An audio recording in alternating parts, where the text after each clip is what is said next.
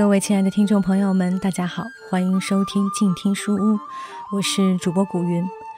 不知道大家对于考古这件事情是一种怎样的看法呢？也许随着小说、影视作品的演绎，考古被蒙上了一层神秘的面纱。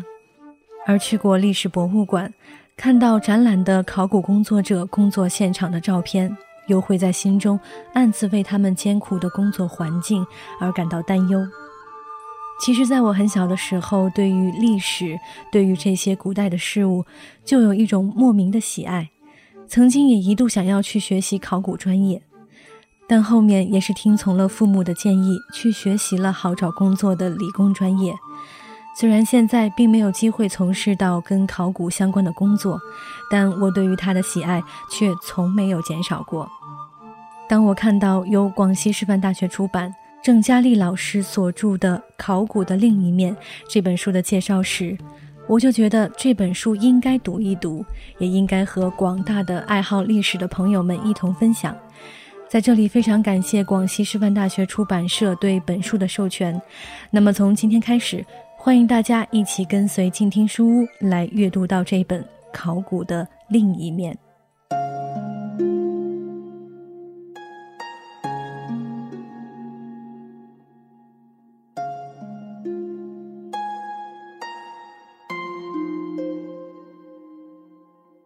在开始正文的阅读之前，我们先大致介绍一下这本书。这本书是考古学著作中难得一见的趣味性非常浓厚的杂文集，综合了田野、读书、考古、历史、个人情感、生活体验等多种元素，共分为五集：观物、识语、种书、行路、谈叟。题材多样，行文冷峻，情理兼具，自成一格。这本记录了考古第一线生活的书，有关怀，有趣谈，有思考，有温情。作为一名考古工作者和考古学研究者，作者带着来自考古第一线的新鲜的泥土气息和淡淡的书香气，与我们一起重回考古现场。通过实地勘察和专业分析，揭开了考古神秘的面纱，使考古以另一种面貌呈现在读者面前。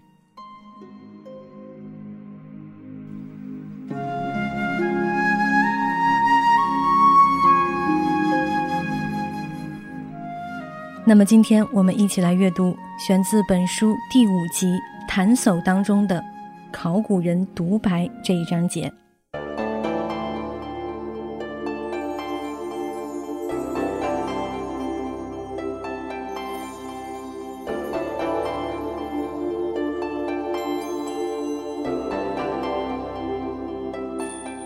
我是一名考古工作者，朋友说这行当不就是挖古墓、跟死人打交道吗？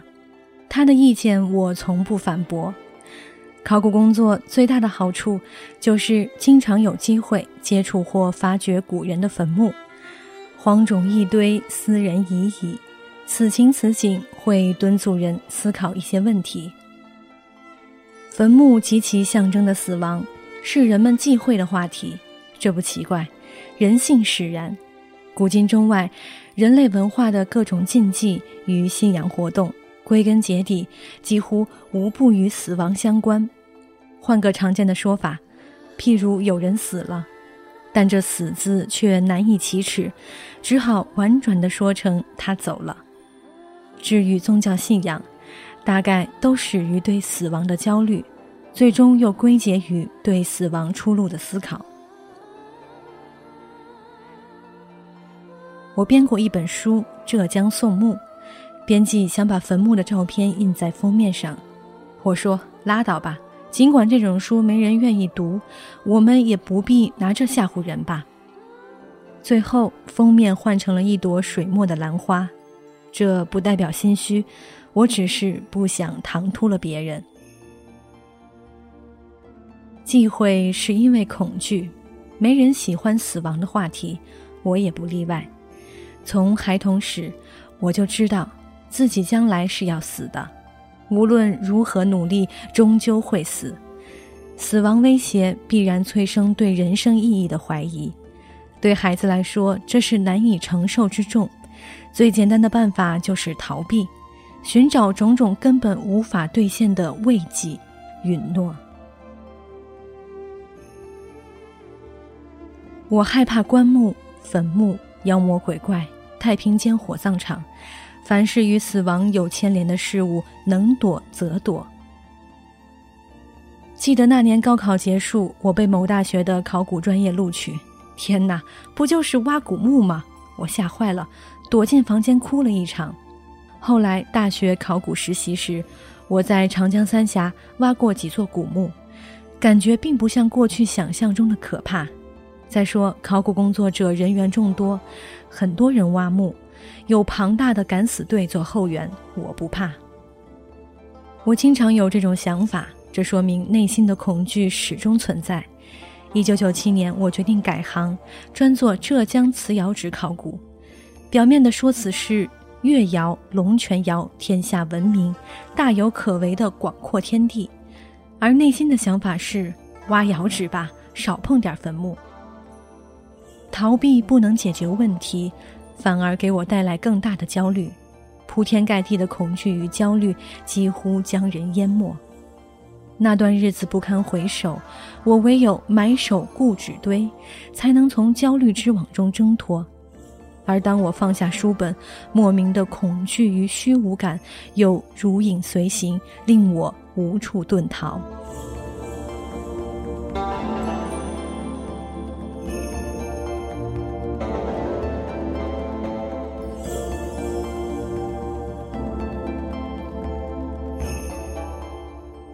大概读过的古书最终发生了作用，我告诉自己应该勇敢一点。我经历的事情有什么稀奇的吗？世界上所有的苦难，古人难道不曾经历过？大大小小的书本翻来覆去，颠三倒四，还不就这么点内容？怕什么就来什么吧！我决定不挖窑址，索性专门发掘古墓。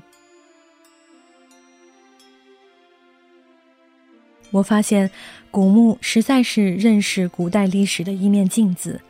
古人的丧葬制度背后隐藏着重大的玄机，忌讳的人真是可惜，他错过了认识历史、体验人性的最好素材。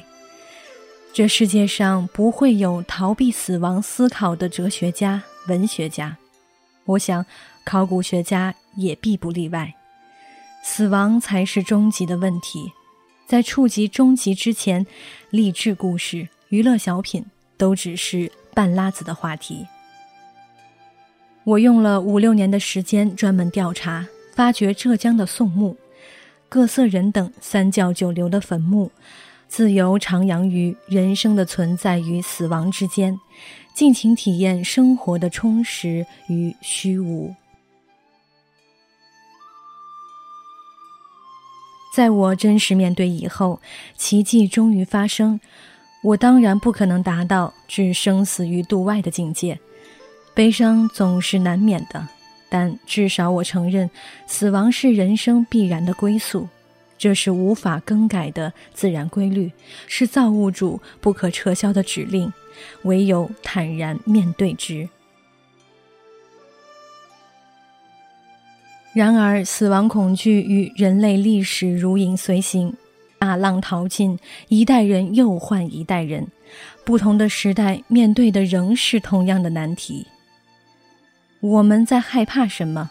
在生物学上，人的生命与猫猫狗狗、花花草草并无不同。我们为何不害怕小猫小狗的死亡，却单害怕自己的死亡？其实，我们并不害怕死亡本身。而是害怕自己的生命像路边的野草一样毫无意义。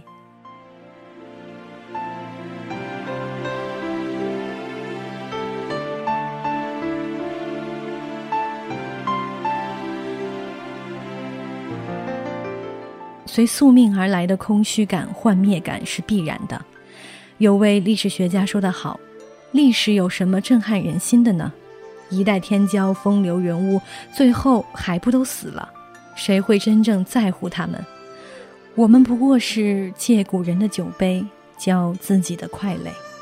是的，我们不害怕死亡，而是害怕人生的虚无。我们不害怕死亡本身，而是不确定死亡会把自己带往何处。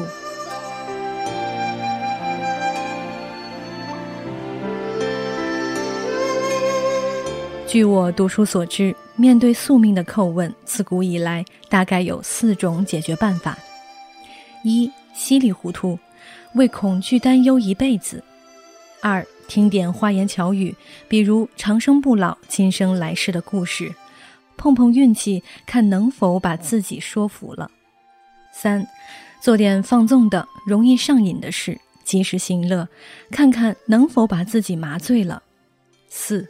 真的勇士，敢于直面惨淡的人生。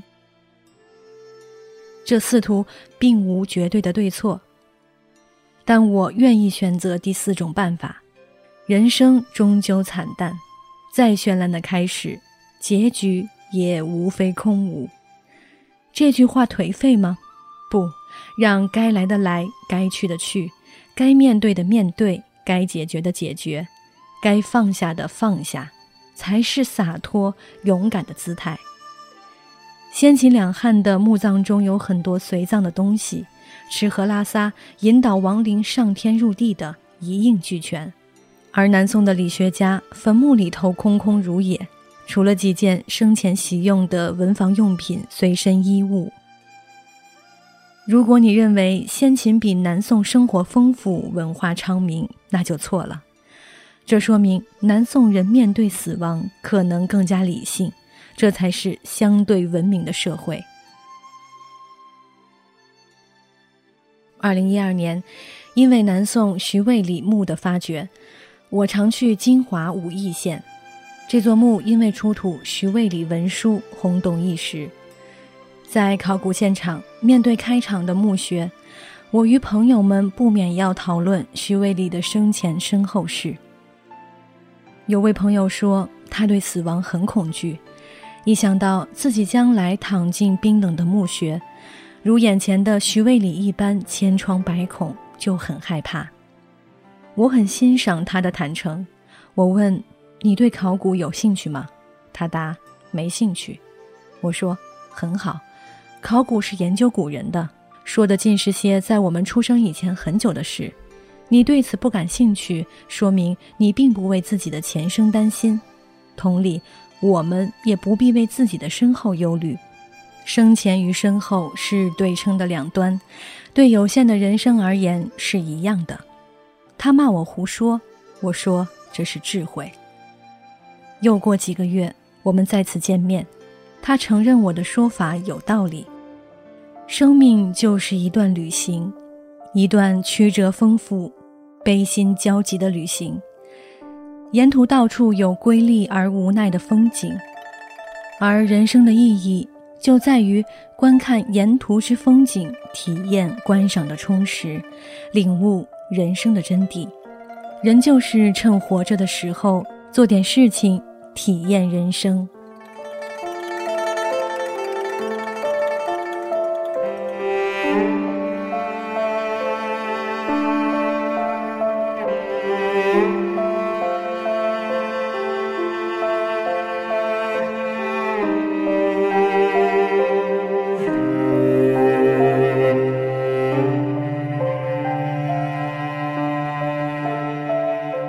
好了，那么今天的书就先读到这里。我们今天一起来读到的是由郑佳丽老师所著、广西师范大学出版的《考古的另一面》第五集当中“考古人独白”这一章节。如果你喜欢这些关于考古人的故事和他们的所见所感，欢迎去购买原著。我是静听有声工作室主播古云。如果你喜欢我的节目，可以在新浪微博当中搜索 “a n n 糖水的云儿”，或者关注我的个人公共微信号“静听书屋”，与我分享你对这本书的感受。更多精彩，欢迎关注公共微信号“静听有声工作室”。让我们下期再见。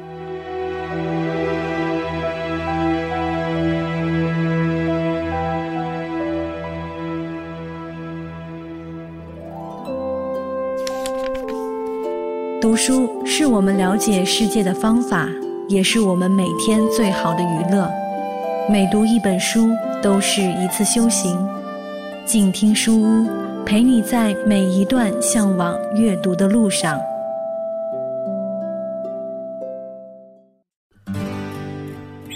远方自由的雪山，我们要走多远？在沸腾的世界中，哪里有长满苔藓的清泉？在已是枯荣的树下，你是否看过日落时金黄色的海？漫天飞雪的时刻，你愿意和谁围坐在炉边，谈谈心事，聊聊天？